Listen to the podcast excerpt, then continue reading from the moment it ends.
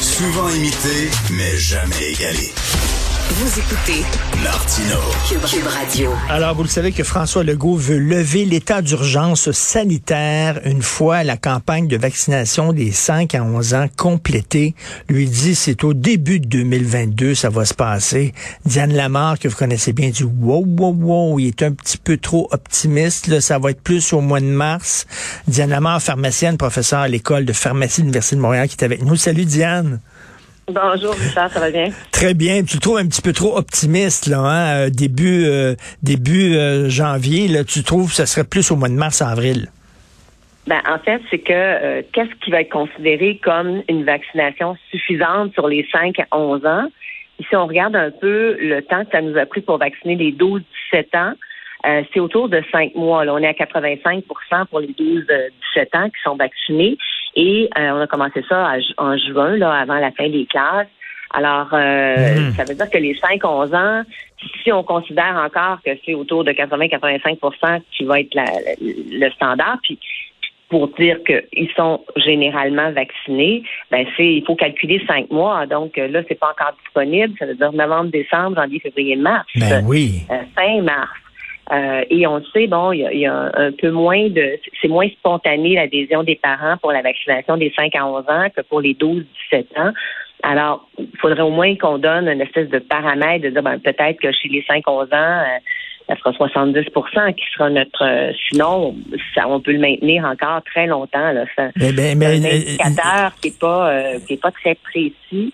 Euh, et il pourrait y avoir d'autres indicateurs. Diane, ben, je, t'écoute, Diane, ils ne savent pas compter au gouvernement. Si ça a pris cinq mois pour les jeunes adultes, ben ça va prendre minimum cinq mois pour les enfants. Puis ce qui nous mène effectivement, comme tu dis, mars, avril. Pourquoi des fausses promesses comme ça? Pourquoi dire ça va être au début de 2022 alors qu'ils savent fort bien que ça sera pas au début de 2022?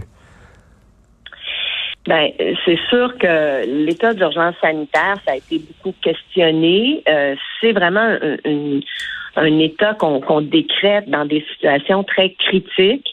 Euh, et euh, d'après moi, il pourrait y avoir d'autres indicateurs épidémiologiques qui nous aideraient à déterminer si l'état d'urgence sanitaire absolu, comme il est imposé actuellement, est encore justifié ou non.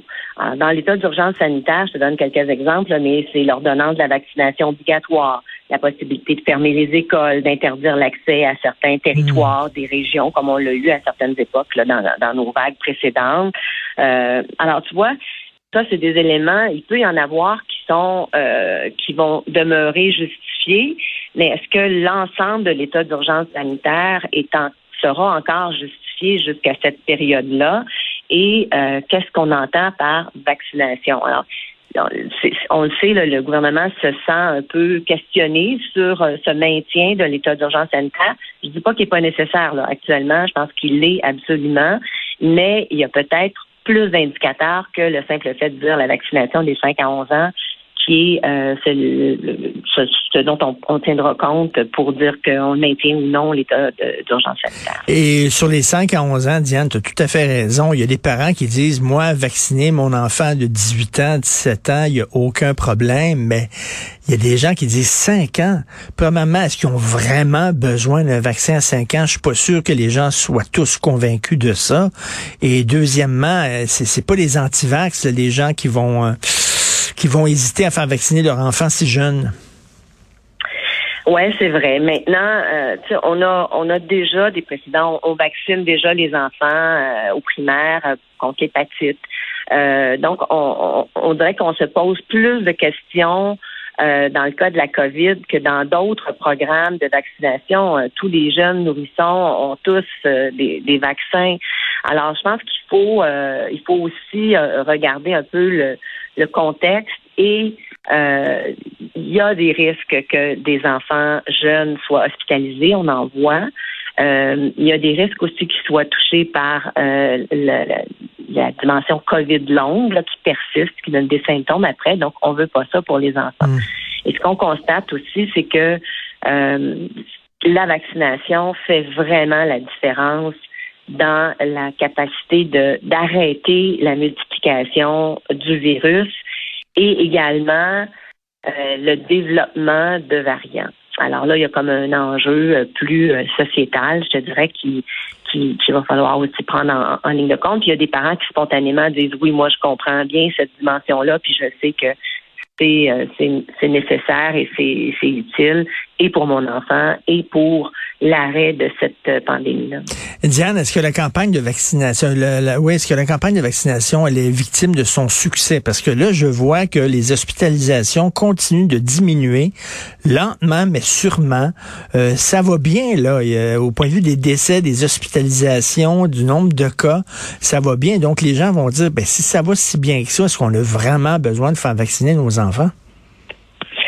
Oui, mais en fait, l'exemple ou le contre-exemple qu'on peut voir euh, là-dedans, tu vas nous montrer notre vulnérabilité malgré tout, euh, c'est, euh, tu as dû voir un peu la situation au Royaume-Uni. Au Royaume-Uni, actuellement, euh, ils ont presque 50 000 nouveaux cas par jour. Si on adaptait ça au Québec, là, ça donnerait plus de 5 000 cas par jour au Québec. On n'a jamais, jamais eu ça dans aucune de nos vagues. Alors, eux, ils sont là-dedans actuellement. Euh, parce qu'ils ont baissé un peu trop vite les mesures sanitaires générales et aussi parce que malheureusement on constate l'efficacité du vaccin, elle s'estompe après un certain temps. Eux, ils ont été mhm. vaccinés beaucoup très tôt, dès euh, décembre, ils ont été dans les premiers, le décembre, janvier. Euh, à être vaccinés et donc on voit que le vaccin s'essouffle.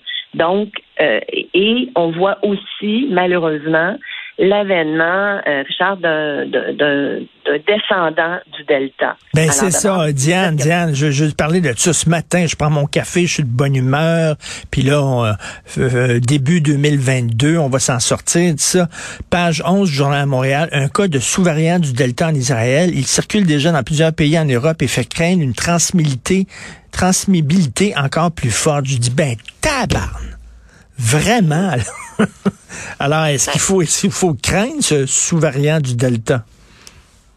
À ce moment-ci, euh, c'est beaucoup Israël, euh, le Royaume-Uni qui ont les taux les plus élevés. Là, euh, au Royaume-Uni, on estime que 6% des nouveaux cas qui sont causés par ce. En fait, tu sais, le, virus original, il, quand il, s'est déployé, puis il y a eu des variants, celui qui est devenu dominant, le Delta, je rappelle que en mai, on commençait à peine à avoir du Delta. Actuellement, c'est celui qui domine la planète entière. Hmm. Donc, euh, au Québec, quand on fait le criblage, le séquençage, c'est 95,5% des cas qui sont du Delta maintenant. Donc, on n'a plus euh, le alpha, le, britannique ou, l'original. On est dans le Delta. Donc, le Delta a pris toute la place. Et il s'est fait une douzaine de descendants, plus que ça, mais, une douzaine de descendants là, qui, étaient significatifs. Là, il y, en a un euh, qu'on appelle le AY 4.2 qui est en train de, de, de, de, compétitionner avec ses, ses, ses, frères et sœurs, si tu veux, et qui, et qui domine, OK, qui est en train de dominer. On a neuf cas déjà au Canada.